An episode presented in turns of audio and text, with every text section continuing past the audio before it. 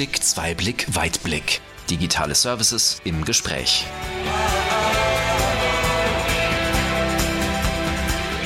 Hallo zusammen, herzlich willkommen zu unserer neuen Episode des Podcasts Einblick, Zweiblick, Weitblick, digitale Services im Gespräch. Die Anforderungen im Hinblick auf Lieferengpässe, Energieeinsparungszwänge und auch sonstige Widrigkeiten mit gleichzeitig zunehmender Nachhaltigkeitserfordernis verlangen neue und kreative Lösungen. Und eine davon ist das Thema Long Life Repair, welches wir Ihnen heute vorstellen möchten. Und zu dem Anlass ist Stefan Weber bei uns. Stefan, stell dich gerne einmal selbst vor und erzähle uns, wer du bist und was dein Aufgabenbereich ist und wo arbeitest du eigentlich. Ja, vielen Dank, Katja, für die Einladung. Ähm, ich freue mich heute wirklich sehr, dabei zu sein. Bin aktuell bei Siemens im Bereich Business Excellence für das Thema Ersatzteil- und Reparaturgeschäft in Deutschland mit dem Fokus auf Werkzeugmaschinen zuständig. Und meine aktuelle Aufgabe ist es nun, neue Servicekonzepte im Bereich Verfügbarkeit und Nachhaltigkeit zu entwickeln. Und dabei spielt die gesicherte Verfügbarkeit von Baugruppen bis zu dem End of Life der Maschine eigentlich die größte Rolle. Ihr nennt das Ganze ja jetzt Long Life Repair. Was hat euch dazu gebracht, dieses Konzept ins Leben zu rufen und was genau steckt dahinter, wenn es heißt Long Life Repair? Der wesentliche Grund war eigentlich nach unserem klassischen Lebenszyklus noch einen weiteren Service anzubieten. Und dann haben wir uns überlegt, ja, was können wir denn machen und Wege gesucht, für den Kunden attraktiv zu werden. Und hinter Long Life Repair verstehen wir Baugruppen wieder zu reparieren, die von unserer Seite bereits abgekündigt worden sind. Dafür haben wir zum Beispiel altes Prüfequipment wieder im Einsatz und weitere Investitionen getätigt, ja, um hier eine Reparatur wieder auf diesem Herstellerniveau mit der Herstellerqualität sicherzustellen. Den Bedarf hat hier eigentlich ganz klar der Markt gemeldet. Ich möchte dazu auch gerne noch mal ein Beispiel geben. Wenn ein Kunde heute eine Anlage fünf, zehn, 15 oder 20 Jahre noch betreiben möchte, ist natürlich ganz wichtig überhaupt zu wissen, wie lange. Also diese Nutzungsdauer ist da ganz wichtig zu wissen. Und wenn wir dann zum Beispiel eine Maschine nur fünf Jahre weiter betreiben wollen, macht hier natürlich ein Reparaturkonzept wirtschaftlich mehr Sinn als beispielsweise ein Retrofit. Und genau da können wir dann mit unserem Long Life Repair weiterhelfen. Hingegen, wenn jetzt der Kunde wirklich vielleicht für eine Maschine Aufträge für 15 Jahre hat, da macht es dann natürlich mehr Sinn, über ein Retrofit zu sprechen. Sag gern nochmal, was genau denn jetzt ein Retrofit ist. Ja, bei einem Retrofit geht es eigentlich um die elektronische Überholung einer Anlage. Das heißt, ja, alle Siemens-Baugruppen, die vielleicht vor 20 Jahren dort eingebaut worden sind, durch neue Teile zu ersetzen. Und das Wichtigste dabei ist natürlich, dass die Maschine genau wieder die Funktion hat, wie sie vorher hatte. Plus in vielen Fällen sind sogar da noch deutliche Produktivitätssteigerungen möglich. Also kann man eigentlich ein Retrofit mehr wie eine Art Generalüberholung sehen und Long Life Repair eher auf einzelne Teile abzielend? Ja, genau. Wobei ich sagen muss, es gibt natürlich in der Zwischenzeit auch Lösungen für Teilmodernisierung. Also das heißt, vielleicht nur die PC-basierten Teile auch zu retrofitten. Also da gibt's ganz, ganz unterschiedliche Möglichkeiten. Und es ist sehr wichtig für uns zu wissen, wie lange die Maschine noch betrieben werden soll. Und darauf aufbauend kann man da eigentlich die passende Lösung dann finden. Und würdest du sagen, dass man das Ganze ein bisschen Back to the Roots nennen kann? Weil früher wurde viel repariert. Ich kann mir vorstellen, dass das eine Zeit lang abgeflacht ist und jetzt geht's eben wieder los. Also hast du da vielleicht auch Entwicklungen der letzten Jahre, über die du nochmal sprechen kannst? Also wir merken das natürlich auch. In den letzten Jahren ist natürlich die Digitalisierung ein Riesenthema gewesen. Das heißt, man wollte Innovationen in den Markt bekommen, braucht die Innovation auch in den Markt, um eben mit der Digitalisierung ja wirklich äh, produktiver zu werden. Und das hat dafür gesorgt, dass diese Innovationszyklen halt sehr kurz äh, waren oder sind. Und wir stellen natürlich schon fest, dass viele Kunden sagen, naja, ich muss mich aufgrund der Marktlage auf äh, wesentliche Themen reduzieren. Ich muss natürlich auf der einen Seite produktiver durch die Digitalisierung werden, muss aber auf der anderen Seite meine Verfügbarkeit im Blick behalten. Und deswegen ist die Reparatur ein Thema, was immer mehr Gewicht dazu bekommt. Wenn ihr das jetzt so betrachtet, dass ja eben die Kundenanforderungen sich auch generell immer mehr verändern, wie geht ihr damit um? Also sei es das Thema Verfügbarkeit der Anlagen, Nachhaltigkeit im Unternehmen oder auch die ein oder andere politische Entscheidung, die gerade ja zu einem, ja zwangsweise zu einem Umdenken in vielen Bereichen führen wie du gesagt hast, es gibt momentan so viele Herausforderungen für unsere Kunden, aber natürlich auch für uns. Und darauf wollen und müssen wir reagieren und auch diese Verantwortung übernehmen, die wir als Hersteller an der Stelle haben. Und da möchte ich auch gerne ein Beispiel machen. Jetzt ist natürlich klar geworden, okay, dass im Jahr 2035 keine Autos mit Verbrennungsmotor mehr hergestellt werden. Bis dahin muss aber die Maschinenverfügbarkeit trotzdem sichergestellt werden von den Anlagen, die eben die Teile produzieren. So sind dann natürlich auch nur geringe Investitionen seitens der Kunden gewünscht oder auch dann generell möglich. Und meistens haben natürlich auch die Kunden Lieferverträge, die sie erfüllen müssen oder sind auf die Teile angewiesen. Also in diesem Beispiel wollen wir mit individuellen Konzepten für Großkunden, aber auch für, ich sag mal, kleinere Kunden, zum Beispiel Lohnfertiger, unterstützen. Und wer genau ist denn jetzt eure Zielgruppe vom Long Life Repair? Welche Branchen bedient ihr hauptsächlich? Gibt es da auch Branchen, wo ihr gar keine Einsatzmöglichkeit seht?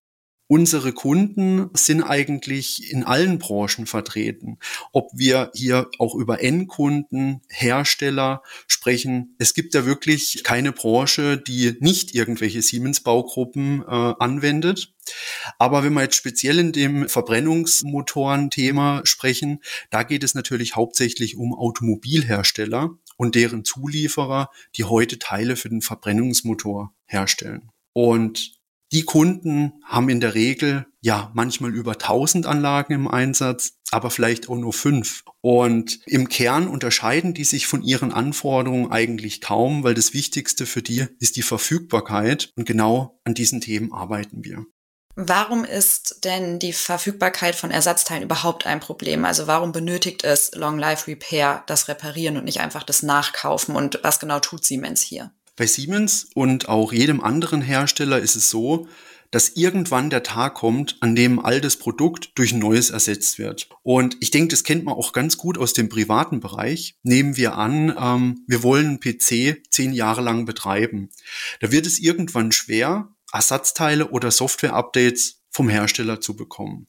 Und auch wenn wir hier in der Industrie sind, gilt grundlegend eigentlich das Ähnliche weil der Fortschritt macht nicht Halt und Produkte verbessern sich, haben mehr Funktionen und auch das Thema Digitalisierung ist hier natürlich ein klarer Innovationstreiber. Mindestens zehn Jahre vergehen eigentlich von der Ankündigung des Produktauslaufs bis zum tatsächlichen Produktauslauf. Und in vielen Fällen werden die Produkte schon länger als zehn Jahre im Einsatz gewesen sein.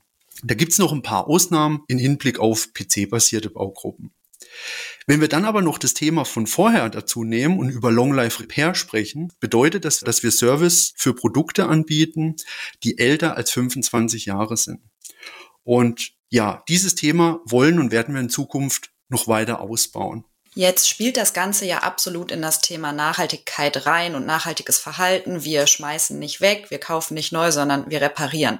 Aber gibt's hier noch weitere Vorteile? Wie sieht's preislich aus? Preislich gibt es natürlich auch viele Vorteile. Wenn wir das jetzt im Speziellen vergleichen zu einem klassischen Ersatzteil, ist es so, dass wir da häufig zwischen 30 und 60 Prozent günstiger sind als nachher ein Ersatzteil ist. Das macht ja doch einiges aus, gerade im Moment, wo einfach alles teurer wird und man ja wirklich auf jeden Cent gucken muss. Welche Möglichkeiten gibt es denn heute für einen Kunden, wenn er jetzt eben eine nicht mehr funktionsfähige Siemens Baugruppe hat? Kannst du da noch mal das Spektrum einmal vorstellen? Ja, da gibt's wirklich eine ganze Menge an Themen. Ich sag mal ganz klassisch ist es Ersatzteil. Also Sie rufen bei uns an, bekommen eine Baugruppe und das war der Ersatzteilservice. Viel interessanter wird's dann eigentlich, wenn wir uns die Themen Austausch oder Upgrade-Service angucken, weil da ist der große Unterschied. Sie haben jetzt eine Baugruppe, die kaputt gegangen ist, die schicken Sie zu uns zurück und dafür bekommen Sie bei dem Austausch eben eine ja, gleichwertige Baugruppe, bei dem Upgrade-Service tatsächlich aber noch eine,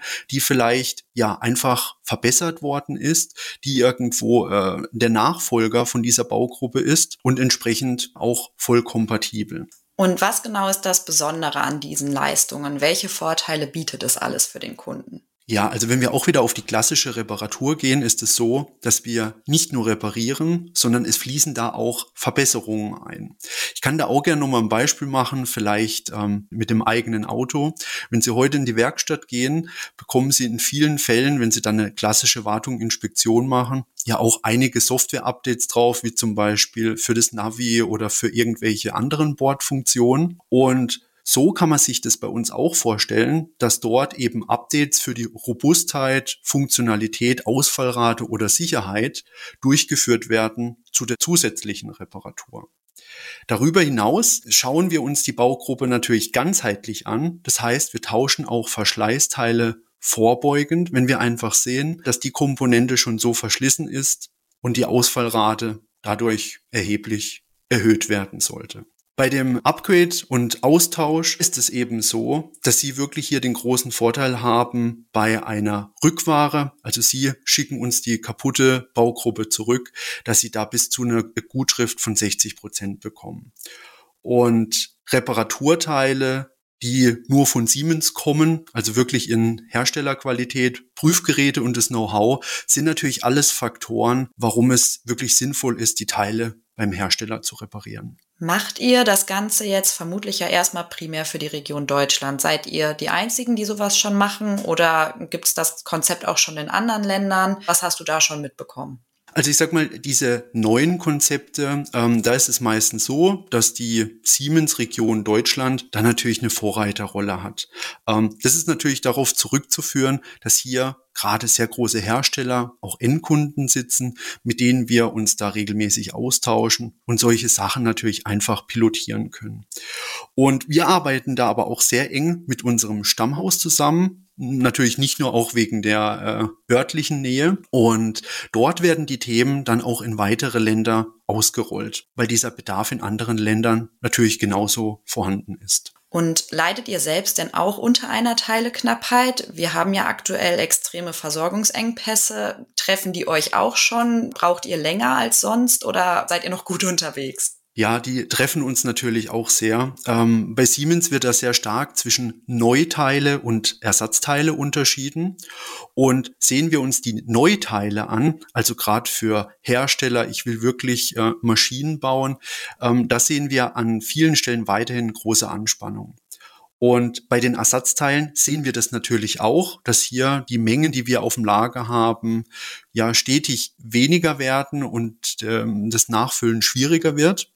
Allerdings liegt hier ein sehr großer Augenmerk darauf, Kunden bei einem Maschinenstillstand schnell helfen zu können. Das bedeutet, dass wir hier gerade sehr häufig nachgefragte Teile vorrätig haben und versuchen dort einen Mindestbestand zu halten, ja, um solche Fälle so gut wie es geht abzusichern. Okay, das klingt absolut sinnvoll. ähm, jetzt ist es ja so, wir haben darüber gesprochen, dass sich 2035 ja, bestimmte Vorgaben verändern, dass es dann neue Regularien gibt.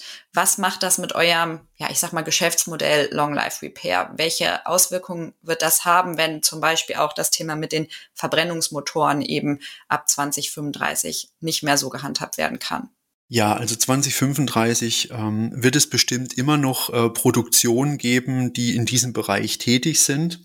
Und wir machen auch jetzt schon die Erfahrung, dass ähm, bereits Maschinen umfunktioniert werden, die in diesem Bereich tätig waren, die heute einfach ähm, ja Produkte fertigen, die eben heute gefragter sind, beispielsweise Gehäusedeckel für Elektromotoren.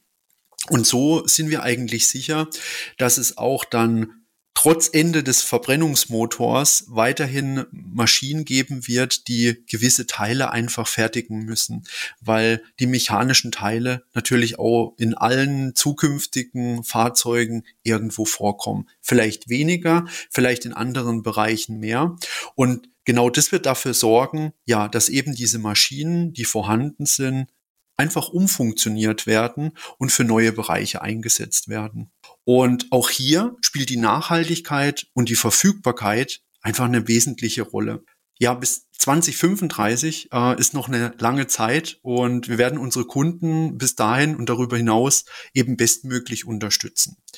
Ganz konkret wollen wir das mit dem Circular Economy Ansatz machen, den nutzen um ja genau die Verfügbarkeit sicherzustellen, aber auch ressourcenschonend zu handeln. Circular Economy Ansatz. Erklär mir, was steckt dahinter? Ja, ins Deutsche übersetzt ähm, heißt es, glaube ich, Kreislaufwirtschaft. Und da geht es einfach darum, von Anfang bis Ende jedes Material bestmöglich zu verwenden und nach der Nutzungsdauer dann ein Second Life zu bekommen. Das bedeutet, dass hier auch gerade der CO2-Fußabdruck eine riesige Rolle spielt. Und eine Reparatur wird da in diesem System ein wesentlicher Bestandteil sein. Ich möchte am besten einfach mal ein Beispiel machen, ähm, wo man das Konzept, glaube ich, noch ein bisschen besser begreifen kann. Da haben wir auch bereits tatsächlich heute schon einige Pilotprojekte am Laufen oder sogar, ja, man kann schon nicht mehr von Pilot sprechen, sondern schon wirklich in der Praxis. Und zwar haben wir mit, mit einigen Kunden ein, äh, so ein Konzept etabliert, in dem einfach ein Kundenlager vor Ort als, ich sag mal, Pufferlager genutzt wird. Wenn jetzt der Kunde einen Maschinenstillstand hat, kann er eine Baugruppe aus diesem Lager nehmen, kann die einbauen und seine Verfügbarkeit ist sehr schnell wiederhergestellt. Die defekte Baugruppe, die kann er dann zu uns schicken, wird in unserem Repair Center repariert, geht wieder auf sein Lager und ja, ist somit wieder verfügbar für den nächsten Einsatz oder für den nächsten Maschinenstillstand, den er hat. Gibt es denn einen Widerspruch zwischen dem Repair eines, ich sag mal, 25 Jahre alten Teiles und dann auch dem Thema Digitalisierung? Weil würde nicht auch Digitalisierung an der einen oder anderen Stelle einfach eine Lösung sein? Ja, also sehr gute Frage. Ähm, wir arbeiten da tatsächlich in beide Richtungen. Wir versuchen und haben da auch Konzepte, gerade für ältere Maschinen, die digital fit zu machen, Daten und Informationen aus diesen Anlagen zu bekommen.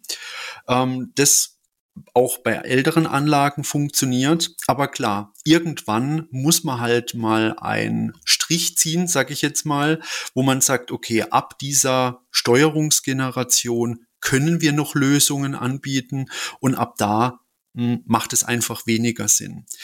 Klar, ähm, wenn man sich auch anschaut, eine 25 Jahre alte Anlage, ähm, die wurde dann noch anders konzipiert, hatte andere Anforderungen, als es jetzt heute gibt. Und irgendwann kommt man dann natürlich an einen Punkt, wo es eben sinnvoller ist, dann über ein Retrofit zu sprechen, anstelle von einem Reparaturkonzept. Und wie schnell seid ihr denn eigentlich? Also gehen wir jetzt mal davon aus, an meiner Anlage ist was kaputt, ich schick's ein. Wie lange braucht ihr dann im Schnitt? Oder ist das wirklich total teileabhängig? Also ich sag mal nicht nur teileabhängig, sondern tatsächlich halt auch, wie alt ähm, diese, diese Teile sind. Ähm, ich sag mal, in den meisten Fällen gibt es bei uns für so ein Thema dann eine Bestellung auf Maschinenstillstand. Das heißt, wenn wir die Baugruppe vor Ort haben in unseren Legern, dann wird die sofort per Kurier zum Kunden geschickt und im besten Fall, sagen wir jetzt mal, abhängig klar der Fahrzeit, aber ab, ab dem Tor zwei Stunden und plus die Fahrzeit wäre es dann in vielen Fällen schon dort. Aber für die Fälle, da sage ich auch gern, wir haben sehr viele Möglichkeiten, präventiv da drauf zu schauen. Es gibt bei uns beispielsweise das Thema Lifecycle Check wo wir die Kritikalität der Baugruppen überprüfen können und die auch wirklich klassifizieren, wie kritisch die Teile sind. Und da kann ich sowas alles schon präventiv vorab analysieren und komme gar nicht erst in diese missliche Lage dann. Welche Teile sind denn die, die ihr am meisten reparieren müsst? Welche Teile fallen klassischerweise aus? Ja, also das sind natürlich die Teile, die ähm, ja am meisten auch beansprucht wird in der, in der Anlage. Ähm, ganz klar, ähm, nach einer gewissen Zeit, nach gewissen Betriebsstunden sind Motoren sicherlich ein Thema, die da ganz natürliche Verschleißerscheinungen haben, die repariert werden müssen. Aber natürlich auch ähm, Leistungsteile, Antriebsteile ähm, sind einfach von einem natürlichen Verschleiß versehen und müssen dementsprechend irgendwann mal repariert werden. Es gibt da Fälle, wo äh, Kunden sagen, hey, meine Anlage läuft 20 Jahre, ich habe da noch nie irgendwas gehabt. Und es gibt natürlich auch andere äh, Fälle, hängt natürlich auch immer ganz davon ab, was mache ich mit den Maschinen. Wenn ich jetzt da in einem Umfeld arbeite, wo sehr viel ölige Luft, Metallspäne irgendwo in der Luft ist und es irgendwie in den Schaltschrank kommt, ja, da ähm, wird es natürlich kritisch und Teile müssen dann häufiger repariert oder ausgetauscht werden.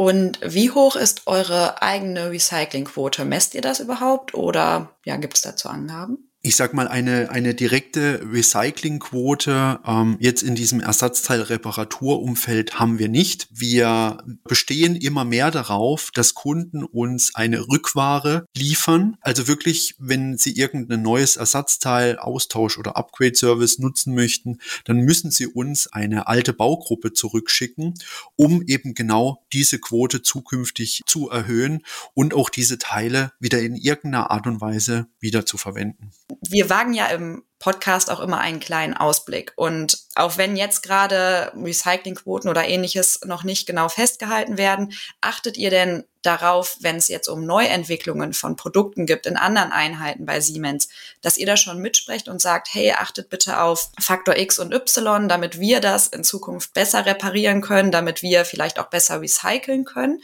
Also dürft ihr da mitreden und wollt ihr das auch? Ja, auf jeden Fall. Also das ist ein ganz, ganz wichtiger Punkt. Ähm, diese Servicefähigkeit frühzeitig in diesen ganzen Produktlebenszyklus reinzubekommen, ist für uns als Serviceeinheit wirklich maßgeblich und wird auch in der Entwicklung, nimmt da einen sehr großen Platz ein. Also die Kollegen ähm, müssen dann natürlich diesen Spagat irgendwie gehen zwischen Innovation, Digitalisierung und dann auch Servicefähigkeit, plus zusätzlich auch häufig noch die äh, Kompatibilität zu vorherigen Systemen.